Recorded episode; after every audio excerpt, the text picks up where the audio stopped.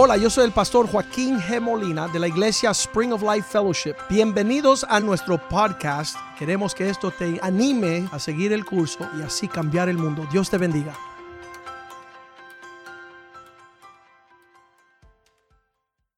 Señor, te damos gracias, oh Dios, por tu bondad sobre nuestras vidas. Pedimos que la sangre de Cristo nos cubra, que tus ángeles encampen alrededor de nosotros, que tú pongas un espino, una cerca de espinos y abrojos que nos guarde a tu pueblo, tus ovejas, oh Dios, que tú guarde nuestra entrada y nuestra salida, oh Dios, que tú nos dé un espíritu de sabiduría y de revelación de conocimiento para poder entender los tiempos y las sazones en que vivimos. Pedimos que tu palabra sea lámpara a nuestros pies, luz a nuestra senda. Que tú guardes en perfecta paz aquellos cuyos pensamientos permanecen en ti, oh Dios. Que tu palabra sea una buena semilla sembrada en un buen corazón que dé fruto y una cosecha que te glorifique. Señor, guarda nuestra entrada, nuestra salida. Guarda, Señor, nuestro proceder. Que en estos días estemos atentos a la redención que ha de venir sobre tu pueblo, Dios. Muchas cosas están aconteciendo en la tierra, tú las conoces todas. Nada te toma por sorpresa. Así que tu palabra sea, Señor, la que nos dé entendimiento y que no retorne vacía. Danos un corazón para buscar de ti de todo corazón, rendirnos a tus pies y esperar tu regreso glorioso. Pues tu iglesia dice, ven Señor Jesús, te bendecimos y te celebramos y te honramos y queremos servirte con excelencia y con integridad, autenticidad. Que tú permitas que caminemos en pos de ti, Señor. Que no seamos distraídos, entretenidos, distanciados, engañados que estemos atentos a estas cosas, como aquel hombre que encontró la perla de gran precio, que vendamos todo para que nuestro tesoro esté en los cielos, porque ahí donde está nuestro tesoro estará también nuestro corazón. Prospera tu palabra este día, te lo pedimos en el nombre de Jesús. Y el pueblo de Dios dice, amén y amén. Hemos dicho esta mañana que la Navidad el relato de Dios es el que va a prevalecer. ¿Qué significa con eso? Siempre queremos vivir según los tiempos de Dios. Dice que si uno se atrasa a los tiempos de Dios, pierde. Y si uno se adelanta a los propósitos de Dios, pierde también. Entonces no queremos ser prematuros en estas cosas, queremos entender los tiempos del Señor. Desde diciembre 10 hasta diciembre 18 se está celebrando una fiesta judía que se llama Hanukkah o se llama también la fiesta de dedicación o muchas veces se llama la fiesta de las luces porque hubo un acontecimiento en tiempos antiguos que revelan los milagros de un Dios que hace resplandecer la luz, el candelabro, mucho después Um, él extiende el aceite para que perdure en un tiempo de oscuridad. Si leemos Juan capítulo 10, versículo 22, me encanta este pasaje porque dice que hubo tiempo de celebración. Celebraba en Jerusalén la fiesta de la dedicación. En el Evangelio de Juan, cuando habla de estas fiestas, habla que era tiempo de invierno es tremendo, en tiempo de invierno hay una fiesta de dedicación en Jerusalén. Tenemos el lugar, tenemos la época, el invierno y tenemos lo que se estaba festejando, la fiesta de las luces, lo que los judíos hoy llaman Hanukkah. Del 10 de diciembre al 18 de diciembre, todos los días hay una fiesta que prepara el camino del Señor. Versículo 23 dice que durante este tiempo Jesucristo andaba en el templo. Él andaba por la terraza del pórtico de Salomón. ¿Qué significa? Significa que Cristo en época, en temporada, en fiesta de este invierno, estaba yendo a la casa del Señor. Mira, me encanta el Salmo 122, versículo 1, que dice, me alegré. Cuando alguien te invita a ir a la casa de Dios, yo me alegré con los que me decían, a la casa de Jehová iremos. Eso es motivo de gran celebración para aquellos cuyo corazón está enfocado en las cosas del Señor. Sabemos que la invitación a la casa de Dios para muchos es, no, no quiero ir, ah, motivo de tristeza, ¿por qué van tanto? ¿O por qué se dedican a la casa del templo del Señor? ¿Sabes qué? Va a ser triste porque si no entraste por la puerta, estarás en las tinieblas de afuera, irás a otro lugar, irás al infierno. Y el Señor no quiere que nadie perezca, sino que todos se arrepientan y vengan en pos de la casa del Señor. Que el diablo no haya sustituido en tu corazón tristeza donde debe de haber alegría. Que el diablo no haya marcado tu corazón para aborrecer el lugar de la reunión de su presencia. David decía, yo amo la morada de tu gloria, amo la casa de Dios, mi corazón está allí.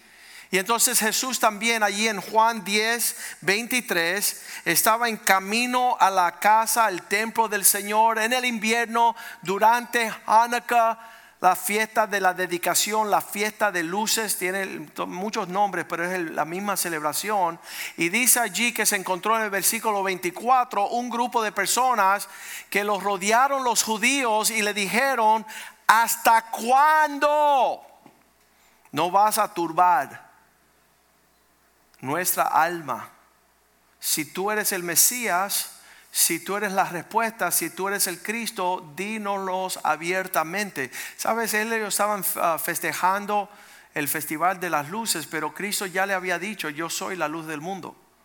Él era la sustancia real de lo que ellos estaban celebrando, un tipo y una sombra. Él era la respuesta de lo que necesitaba la tierra.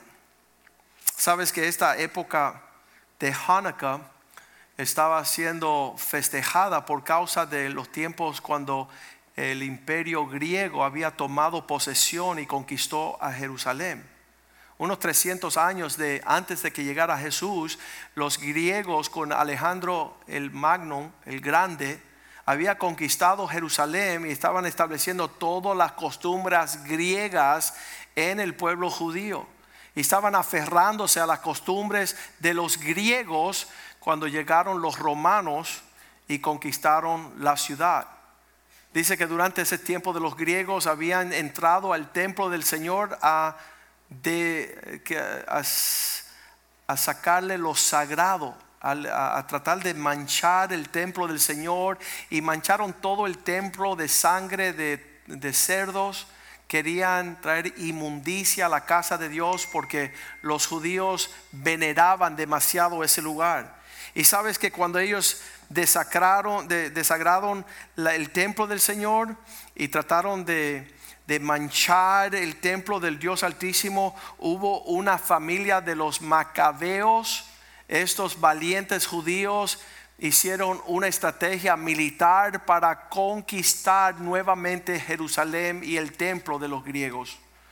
Y ellos pelearon las batallas del Señor ah, y libraron ese pueblo cautivo. Y ahí es que se inicia 300 años antes de Cristo la fiesta esta de un acontecimiento milagroso de esa, ese candelabro que no tenía aceite, pero se mantuvo alumbrando los ocho días en los que ellos santificaban los nuevos ah, la nueva aceite que iba a llenar el candelabro. Y esa es la historia del milagro que aconteció durante este tiempo. Y siempre ha habido en estos días todo un movimiento político. Yo, yo siempre me gusta, aquí tengo listado la historia de Jerusalén. Usted sabe que nosotros acabamos de hablar de el gran reseteo, una prédica que dimos hace una semana aquí en la casa de Dios, donde Dios quiere que sepamos los tiempos y es tiempo de buscar del Señor. No es tiempo de abrumarse con toda la confusión y el caos de este mundo, sino ah, que nuestra mirada regrese a la casa de Dios, porque desde aquí Dios va repartir el inventario del cielo. Dice que la iglesia es aquella que da a las naciones la sabiduría del Señor. Si tú quieres saber cómo gobernar tu vida, cómo dirigir tus pasos, hacia dónde te debes de proyectar, debes de venir a la casa del Señor, porque aquí es que Dios enseña cómo proceder en tiempos buenos, malos, indiferentes, el propósito de Dios. Y de todos los tiempos vemos primero que en los tiempos de Daniel, el pueblo judío fue llevado cautivo bajo el imperio de Babilonia. Fue un tiempo. Y hubieron reyes que, que impactaron a la tierra santa, al pueblo de Dios. La historia está ahí.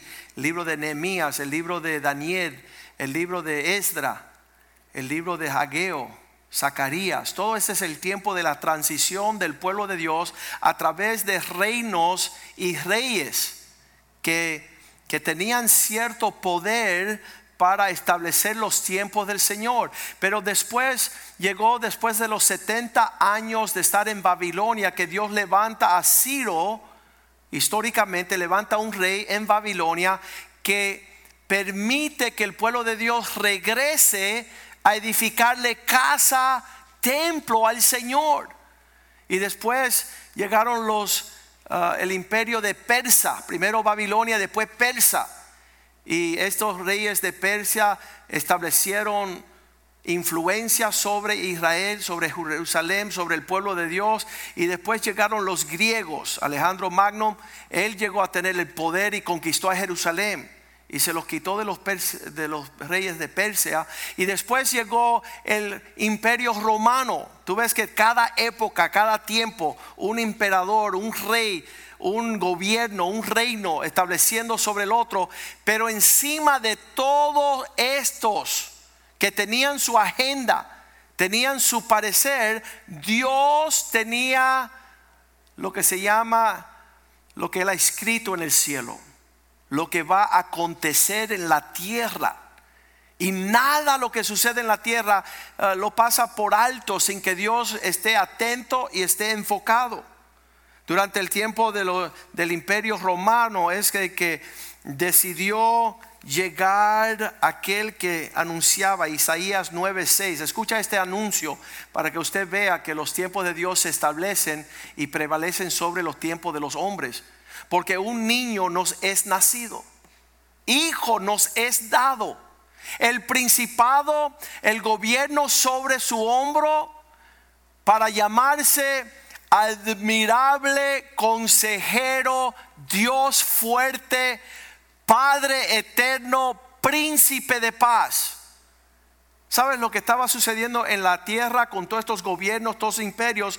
No iban a detener el cumplimiento del nacimiento de Jesús, el cual nosotros celebramos cada Navidad, cada diciembre, cada invierno. Nosotros decidimos no celebrar al gordo Santa Claus, a un viejo, a duendes, a cosas que no tienen nada que ver con el relato de Dios. Qué triste tú que le enseñas a tus hijos Santa Claus y los duendes y todos los cuentos de Hades que no tiene que ver con el nacimiento de Jesucristo en el invierno. El celebrar la luz del mundo, el poder dejar a tus hijos esa alegría de conocer a su Dios. Qué horrible, esta semana estaba hablando con dos hombres y, yo decirle, ustedes están al borde de cumplir 60 años y todavía no buscan la voluntad de Dios. Han de morir pronto. Lo que le queda es breve. Y todavía no conocen a Dios ni el propósito de Dios aquí en la tierra.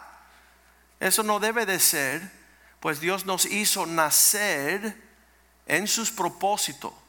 Dice Eclesiastés 6.2 que el que cumple mil años dos veces, el que cumple mil años dos veces y, y tenga muchos hijos y no encuentra el propósito por el cual habrá nacido, mejor nunca haber nacido. Eclesiastés 6:3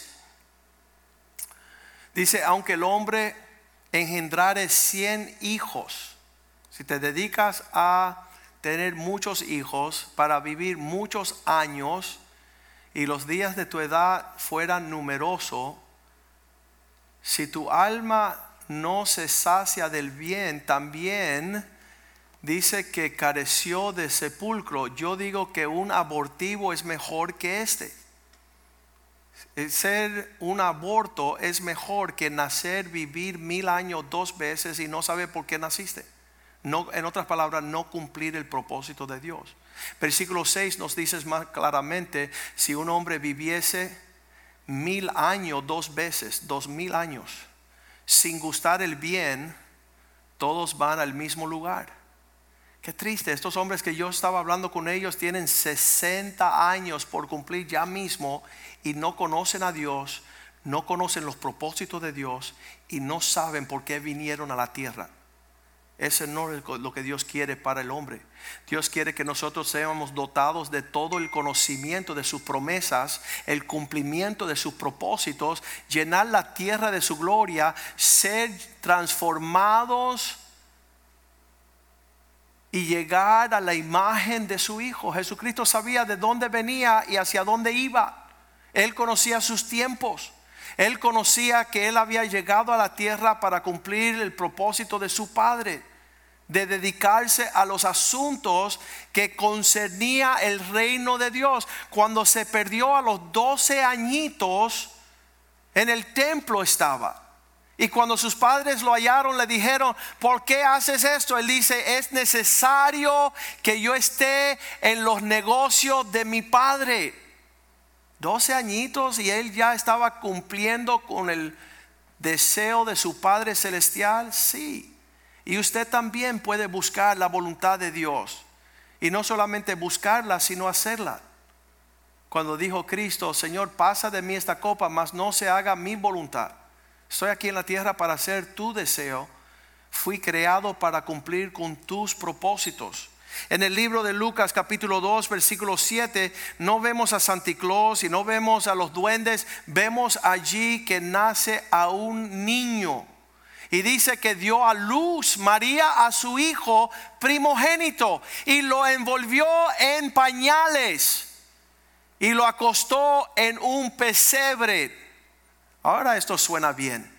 Ahora esto suena como que Dios está en el cumplimiento de sus promesas.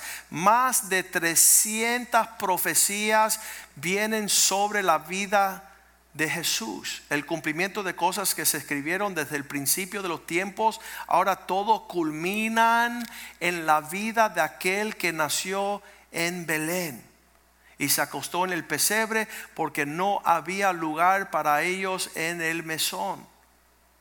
Hay muchas personas que todavía no le dan lugar a Jesús en sus vidas. La niñez mía fue una niñez triste porque mis padres decidieron no servir a Cristo no conocer al Señor. Entonces hasta nuestra adolescencia ellos se rindieron y el resto, los últimos 37 años ha sido tiempos gloriosos, tiempos de propósito, tiempos de conocer, caminar, servir a nuestro Dios. Los propósitos de Dios son gloriosos. Mis hijos están caminando desde que nacieron en el propósito de Dios, junto al pueblo de Dios, junto a la casa de Dios. Se han criado en presencia del propósito de Dios. Qué triste los padres que secuestran a sus hijos y sus hijas y sus nietos no conocen la morada de Dios, no conocen el lugar del cántico al Señor, no conocen la escuela dominical, no conocen la palabra de Dios, porque los padres han sido egoístas y ignorantes, rebeldes, desobedientes, han decidido raptar, secuestrar su familia lejos del propósito y de la casa de Dios.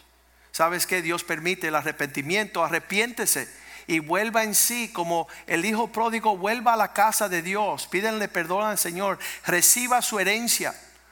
No se detenga por un segundo a venir a los pies del Señor, conocerle y servirle con alegría.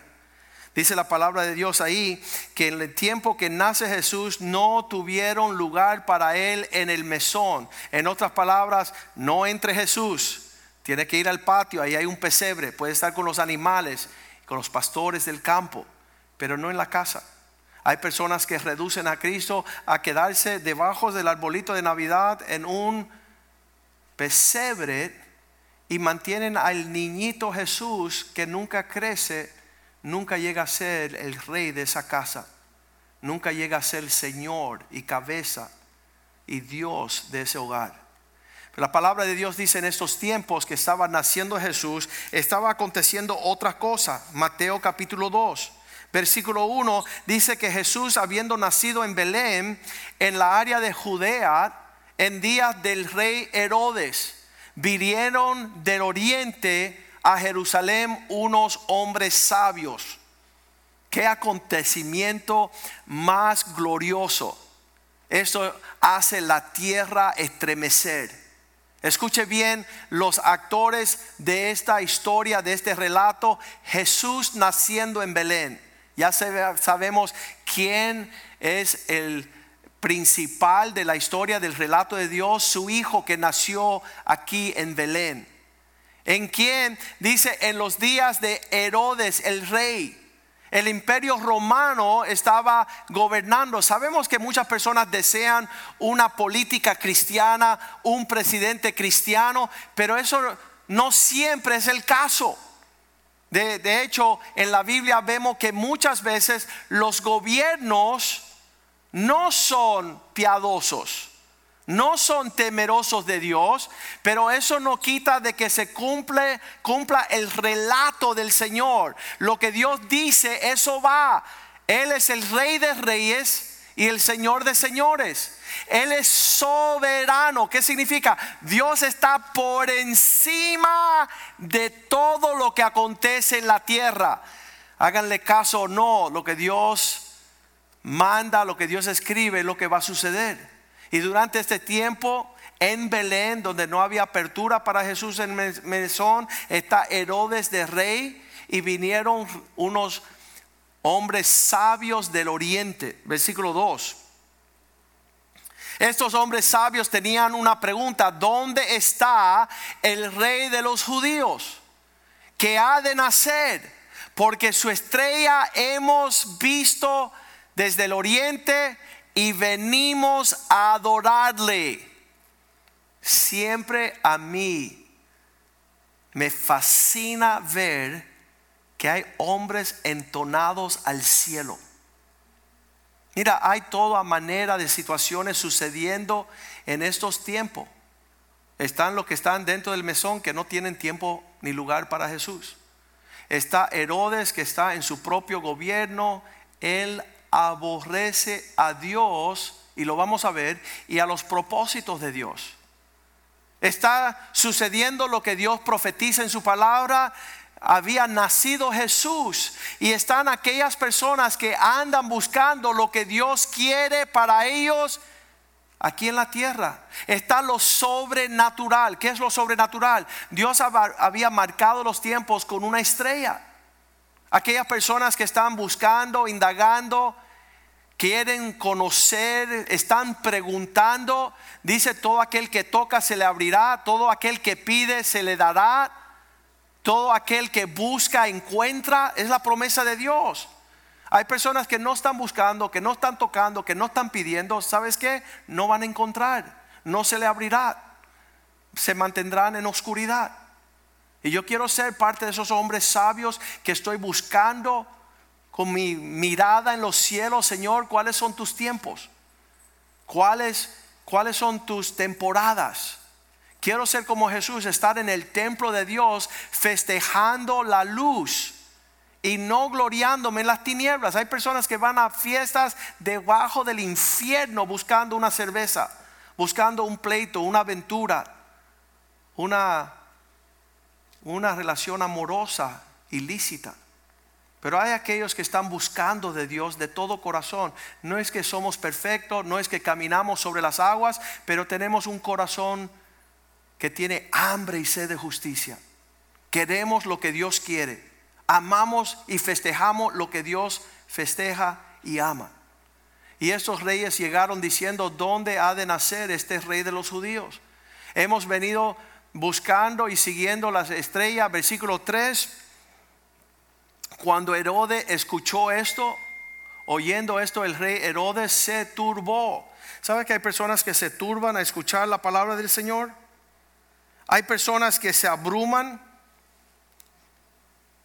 Hay personas que, que se turban a escuchar que hay una persona llamada Jesús que es rey de reyes. Todos los reinos serán los reinos de Jesús. Todos los reinos, todos los partidos políticos, todos aquellos que aborrecen a Dios, toda lengua confesará, toda rodilla doblará.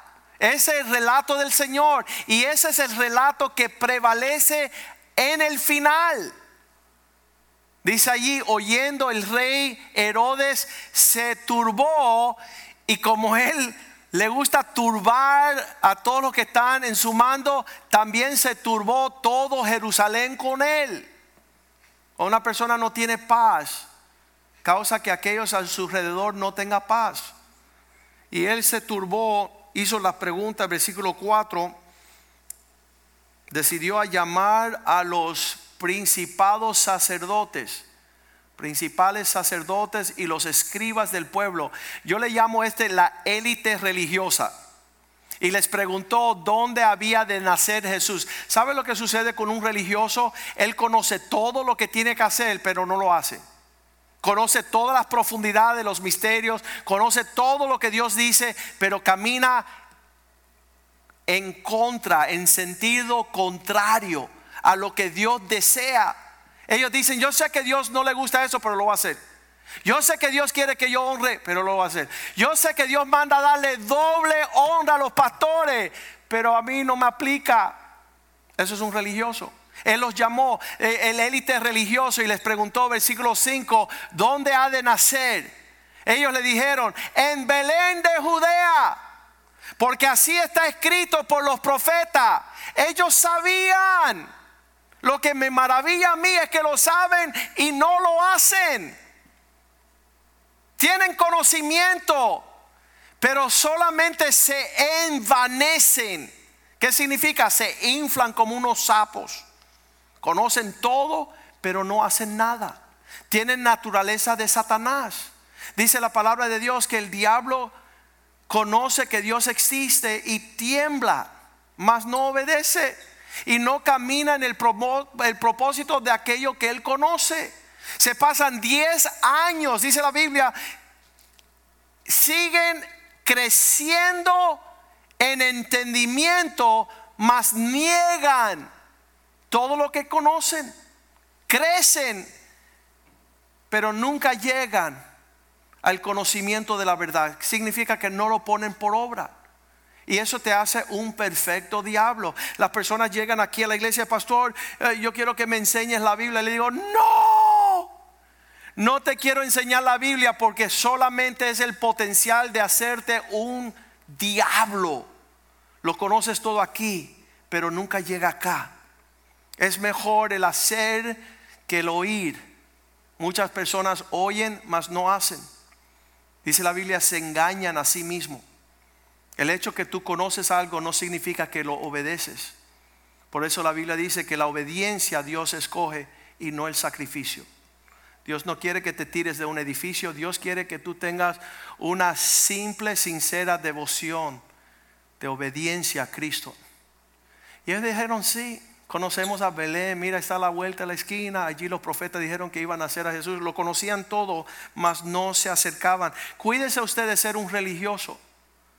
Cuídese usted de profundizar la Biblia que no vives. Mejor quédate en una simple y sincera devoción, que te conozcan por tu humildad, por tu mansedumbre y por tu obediencia. No te llenes del conocimiento de Dios, el cual no vas a cumplir. Entonces finalmente ellos respondieron allá en Belén de Judea está escrito por el profeta. Versículo 6 dice, tú, oh Belén, ellos mismos declaraban lo que decía el profeta cuando decía, tú Belén, de la tierra de Judá, no eres la más pequeña entre los príncipes de Judá, porque de ti saldrá un gran rey que apacentará a mi pueblo Israel. Qué lindo la palabra del Señor. ¿Sabes qué hizo Herodes? Él no quiso adorar.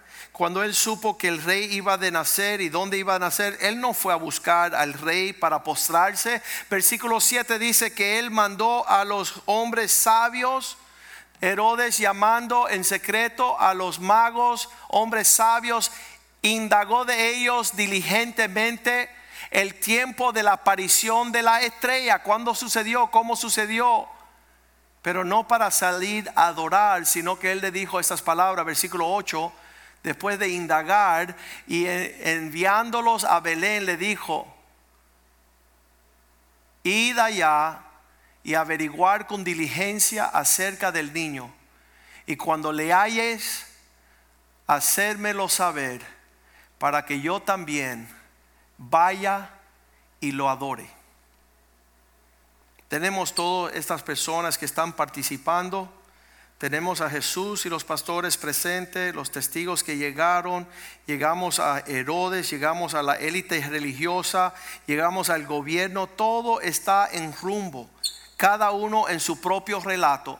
Versículo 9 dice la palabra de Dios que escuchando el rey, ellos salieron se fueron y he aquí la estrella que había visto en el oriente iba delante de ellos. Se le aparece nuevamente la estrella hasta que llegaron y se detuvo sobre el lugar donde estaba el niño. Ellos pudieron acercarse y dice que cuando ellos se acercaron a aquel lugar, versículo 10 dice, y vieron la estrella, se regocijaron con muy grande gozo.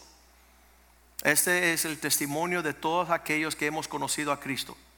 Hay un gozo inefable en nuestra vida, el cual solo es el resultado de ver al Rey, de ver aquel que Dios prometió cumplir su palabra. Eso nos llena de unas fuerzas increíbles. No estamos escuchando el relato de Herodes, no estamos escuchando la religiosidad, de la élite religiosa que hablan y hablan y hablan y conocen y conocen y conocen, pero no viven ni un pelo de lo que habla su conocimiento. En otras palabras, no viven lo que predican. Nosotros deseamos ver al rey. Esto nos llena a nosotros y a nuestros hijos de gran regocijo, de grandísimo gozo. Versículo 11, ellos se postraron a adorar y al entrar a la casa vieron al niño con su madre María y se postraron a adorar abriendo tesoros, ofreciéndole presentes, oro, incienso y mirra. Sabes que las navidades es dada para mostrar actos dadivosos de regalos, de presentes que comienza con el Padre que dio a su Hijo.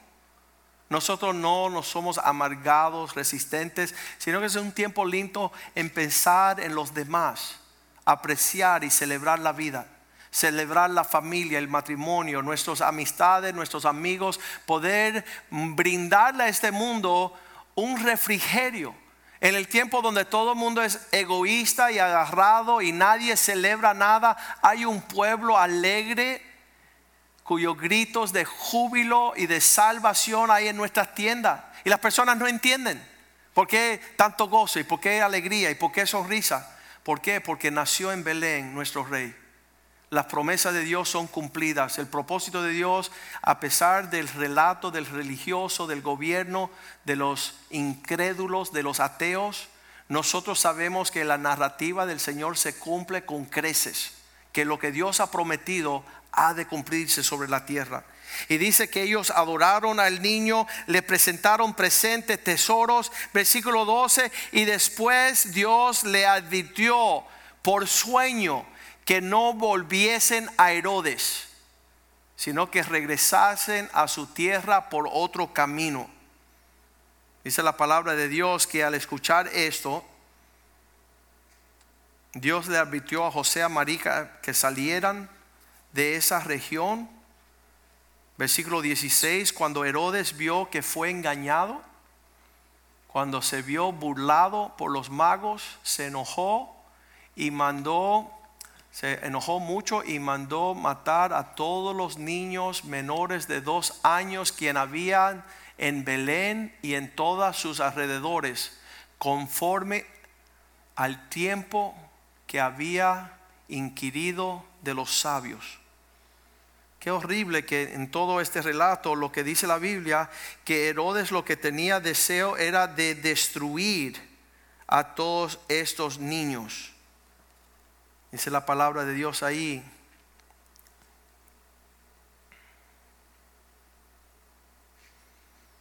Que su deseo no era de adorar, su deseo era de matar. Versículo 13, ahí lo dice. Los deseos que estaban en el corazón de Herodes Después que partieron los sabios, he aquí un ángel del Señor le apareció en sueño a José y le dijo, levantad y tomad al niño y a su madre y huya, huye a Egipto y permanece allá hasta que yo te diga, porque aconteció que Herodes, acontecerá que Herodes buscaba el niño para matarlo. Los deseos de Herodes era diferente que los sabios. Unos querían adorar, el otro quería destruir. Sabes que muchas personas hacen la pregunta, ¿cómo es que llegaron a adorar los magos? ¿Cómo llegaron estos hombres de Oriente? ¿Sabes que estos hombres venían del Oriente, que es el, la área donde estaba Persa? Y allí en Persa, donde estaba Daniel, en el capítulo 2, versículo 1, dice que allá estaba un rey, Daniel capítulo 2, versículo 1, había un rey que tuvo un sueño, el rey Nabucodonosor tuvo un sueño y se perturbó su espíritu y se le fue el sueño. Versículo 2, él causa que lleguen todos los hombres sabios hizo llamar el rey a los magos, a los astrólogos, a los encantadores, a los caldeos, para que le explicaran su sueño. Vinieron pues y se presentaron delante de él. Hoy día hay un montón de personas perturbadas por conocer qué acontecerá en la tierra.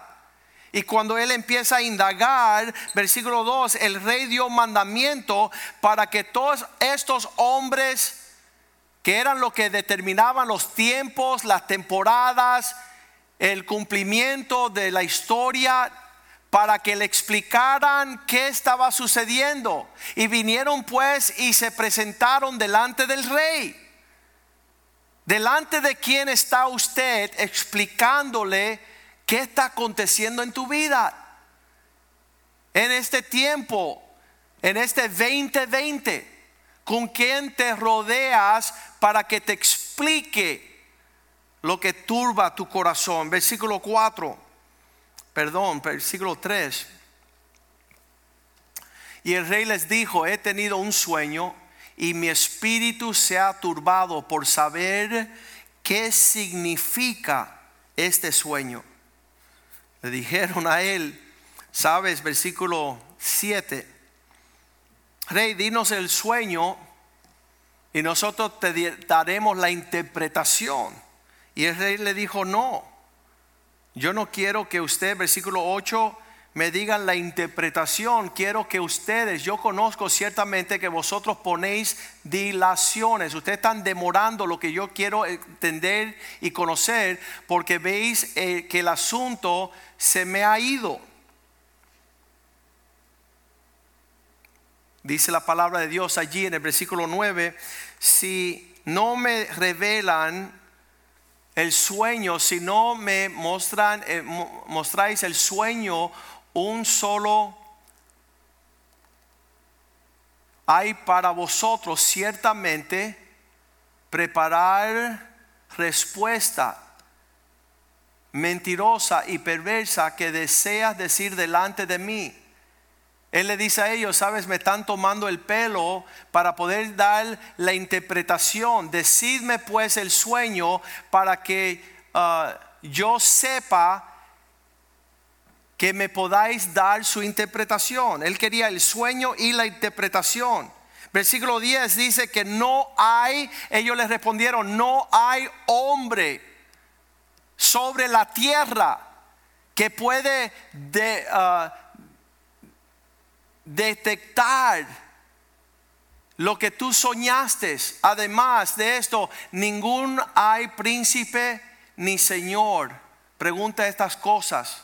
Semejanza a ningún mago, conocedor, sabio, astrólogo, ni caldeo te puede explicar. No tenemos cómo traerte interpretación, no sabemos cómo saber del sueño, pero sabes que había un joven y cuando él escuchó que había una oportunidad. Dice que indagaron, vamos a leer ahí, buscaron a Daniel, versículo 13. El decreto salió que los hombres sabios de toda esta región fueran llevados a la muerte y buscaron a David y a sus compañeros para matarlos. ¿Sabes que en estos tiempos estamos hablando de los hombres sabios como los predicadores, los púlpitos, las iglesias que deben de estar descifrando y dejando conocer los tiempos y tanta manera de religiosos élite hablando lo que no es. No están dándole al pueblo lo que necesitan para que caminen donde Dios desea en esta hora. Y buscaron a Daniel para matarlo también sin embargo, Daniel, versículo 14, respondió con mucha discreción, con mucha sabiduría y prudencia, que había salido para matarlo a los sabios de la área de Babilonia, versículo 15. Habló y dijo a Arioc, capitán del rey, cuál es la causa de que este edicto se publique de parte del rey tan apresuradamente. Entonces Iroc hizo saber a Daniel lo que había. Le explicó los tiempos, los asuntos. Y David, versículo 16, dice, determina en Ah, el tiempo donde yo pueda entrar para pedirle a Dios, al rey, que me diese tiempo y que él mostraría la interpretación al rey. Versículo 17. Cuando David, Daniel pidió este tiempo, vemos que él salió de la casa del rey y fue a reunirse con sus compañeros, Ananías, Misael y Azarías. Qué lindo es encontrarse con personas que están buscando de Dios genuinamente. Aquellos temerosos de Dios, aquellos que tú te puedas reunir en espíritu y verdad, indagar los tiempos del Señor. Daniel se reunió con ellos y ellos buscaron, versículo 18, Dios, ten compasión de nosotros, ten misericordia, oh Dios del cielo, sobre este secreto a fin de que Daniel y sus compañeros no perecerían con los otros sabios de Babilonia. ¿Qué sucede cuando el hombre de Dios se reúne con compañeros que temen a Dios? No con los que andan neciamente. Dice que al reunirse a buscar a Dios en espíritu y verdad, versículo 19, el secreto, el misterio, le fue revelado a David en visión de noche, por la cual bendijo Daniel al Dios del cielo. Sabes que en estos tiempos quiero pedirle al Señor, Señor, háblale a tu iglesia, dirígenos, enséñanos, muéstranos, ten misericordia de nosotros para cumplir con el propósito de Dios. Y David adoró, versículo 20, le contestó, bendito sea el nombre de Dios de los siglos de los siglos, porque suyas son el poder, suyos son el poder y la sabiduría. Dios ha de decretar, versículo 21, los tiempos y las épocas. ¿De qué? De quitar y de poner reyes. Hay personas que están abrumados sobre los partidos políticos, quién va a ser el presidente, quién no lo va a ser, quién va a ser el gobierno, quién no va a ser, ¿sabes? Dios cumplirá su relato sobre la tierra. Atendamos a Dios. Busquemos a Dios, indagamos a Dios, estemos siendo parte de la iglesia gloriosa que busca tener aceite en sus lámparas, estando lista como una novia preparada para su novio. Un corazón contrito, humillado, manso, humilde, andando eh, conforme a aquello que agrada a Dios. Hablando con estos hombres esta semana me decían, oye pastor, ¿y tú piensas que son los últimos días?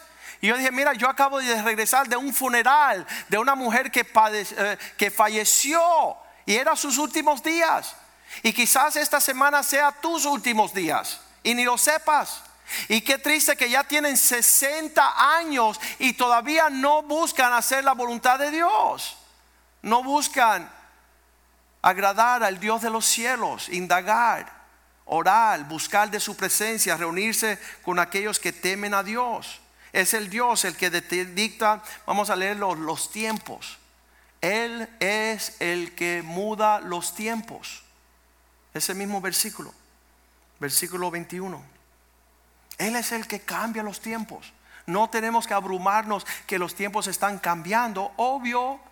Y dice, cuando tú ves que está llegando la hora de su venida, levanta tus ojos para que puedas escapar a lo que va a venir sobre la tierra. Tú eres aquellos que escapa la indignación, la copa de la ira, de la venganza de Dios sobre la tierra. Tú no quieres estar aquí cuando vengan los juicios de Dios sobre la tierra alzar vuestros ojos, dice la Biblia, porque Él es aquel que quita reyes y Él es aquel que pone reyes. Y aunque los hombres piensan que están haciendo de las suyas, el relato de Dios es el que prevalece. Saldrá su sabiduría. Él le da sabiduría a los sabios y Él le da conocimiento a los entendidos. Me encanta el versículo 22 donde Él dice, Él revela lo profundo. No busque lo profundo, búscalo a Él. Él te mostrará lo escondido. Conócelo.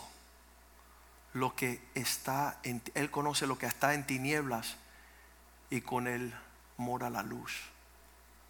En Él está la luz. Lo que están celebrando los judíos hoy día, Anaka, están en unas fiestas celebrando lo histórico. Y yo le digo a usted, reúnese para celebrar a Cristo. Él es la luz del mundo. Él es el verdadero Dios. Él es digno de nuestra alabanza, de nuestro servicio, de conocerle a Él. Y David dijo, como tú moras en la luz, como tú revelas lo escondido, lo profundo, como tú conoces lo que está en las tinieblas, versículo 23, por eso doy gracias a ti y te alabo, oh Dios de mis padres te doy gracias y te alabo porque me has dado sabiduría y fuerza y ahora me has revelado lo que le pedimos, pues nos has dado conocer el asunto del rey. Y yo creo que son tiempos hermosos donde nosotros no nos perdamos. Ah, una jovencita dice, bueno, es que no sé cómo buscar un novio, quizás me meta en las redes sociales. No, métese en Cristo. Si te metes en Cristo, lo que Él tiene para ti vendrá. Es que no sé qué debo hacer con mi trabajo, busca a Cristo. Es que no sé qué hacer con mi futuro, busca a Cristo. Es que no sé lo que trae el mañana, busca aquel que trae la mañana. Empieza a centrarse en aquel que nació Salvador del mundo, que desea salvarte a ti y a los tuyos. Padre, yo te doy gracias que tú tienes un relato para tu pueblo en este tiempo. Que no escuchemos de los periódicos, de las noticias, de las políticas, de, los, de la vacuna. En vez de ponernos la vacuna, que nos pongamos a Cristo. Autor y consumador de nuestra fe. Autor de la vida. Danos el conocimiento del cielo. Danos sabiduría, gracia y favor. Guarda nuestra entrada, nuestra salida. Sánanos, oh Dios que no busquemos la medicina, sino que busquemos al médico por excelencia, Jehová Rafa, el Dios que nos sana. Señor, que tú seas el Dios que nos provee, Jehová Jireh, que tú eres el autor de todo lo que necesitamos y que los afanes de esta tierra solamente sirven para ahogar nuestra relación contigo. Pedimos en este momento que tengamos lo que tenían los hombres sabios, tengamos lo que tenían José y María, que deseaban hacer tu voluntad, conocer tu voluntad, hacer tu voluntad. Señor, líbranos de la actitud indiferente de los élites religiosos que conocen todo, mas no lo viven. Ellos tienen solamente una apariencia de piedad, pero niega el poder de un carácter que obedece, que sirve, que se mantiene fiel, leal, consistente. Quita todo doble ánimo, quita ese espíritu de engaño que ha de venir sobre la tierra, Señor, donde dirán es aquí, es allá, cuando tú dices que no nos movamos. Helo aquí, helo allá. Ellos buscan de un lado a otro como los gentiles, mas nosotros buscamos primeramente el reino de Dios, el carácter de mantenernos fiel en lo que conocemos. Señor, qué lindas son las navidades, pero qué feas son sin tu presencia. Llénanos de paz, llénanos de gozo y que tu luz resplandezca sobre nosotros, oh Dios, sobre nuestras familias sobre nuestra finanza, nuestra administración, que te agrademos en todo tiempo, Señor, en tiempo y fuera de tiempo, anunciando y proclamando tus buenas nuevas, oh Dios. Bendice tu pueblo, Señor, en estos tiempos sosténnos, permítenos perseverar hasta el fin. Permítenos, Señor, contemplar tu belleza, honrarte, obedecer, caminar en tu propósito. Pedimos, Señor, que tú nos guardes, Señor, en este tiempo que nuestros ojos estemos focados en la estrella de la mañana, que podamos adorar, presentarte lo mejor de nuestras vidas, los tesoros, nuestro tiempo, nuestros talentos. Te lo pedimos en el nombre de Jesús y el pueblo de Dios dice, amén, amén y amén.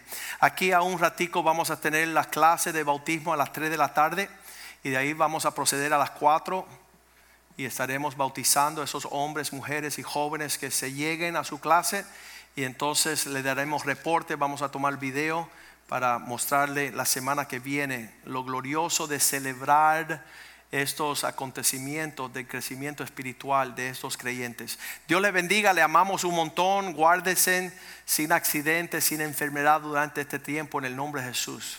Bendiciones.